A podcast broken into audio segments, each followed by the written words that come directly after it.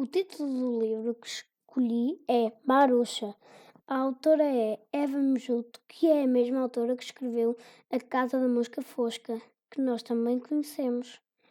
A ilustradora é Mafalda Milhões. A edição que eu li é de 2014, da responsabilidade da editora Oco.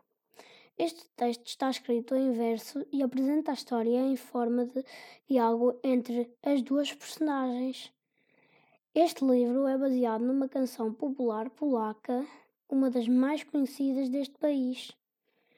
O livro conta a história de Marusha e Zezinho, que viviam na aldeia. Marusha lavrava, cozia e varria, e Zezinho descansava, cantava e dormia. Até que um dia Marusha decidiu dar uma lição ao marido. O marido exigiu que ela fizesse pão porque estava com fome. Ela concordou que fazia, mas faltava-lhe mas faltava-lhe o trigo ou farinha e pediu para ele ir buscar. Quando ele veio, insistiu que tinha fome e pediu para ela fazer o pão. Logo ela respondeu que até fazia, mas faltava água, por isso ele teria de ir ao rio buscar. Quando ele voltou com a água, ela pediu mais um ingrediente, que era o fermento. Ele foi buscar, voltou com o fermento e ela pediu mais um ingrediente, desta vez o sal.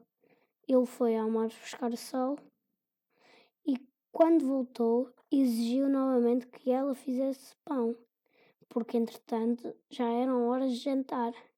Maruxa já tinha todos os ingredientes, mas, ironicamente, disse-lhe que até fazia o pão, mas já estava muito cansada. O dia já tinha terminado.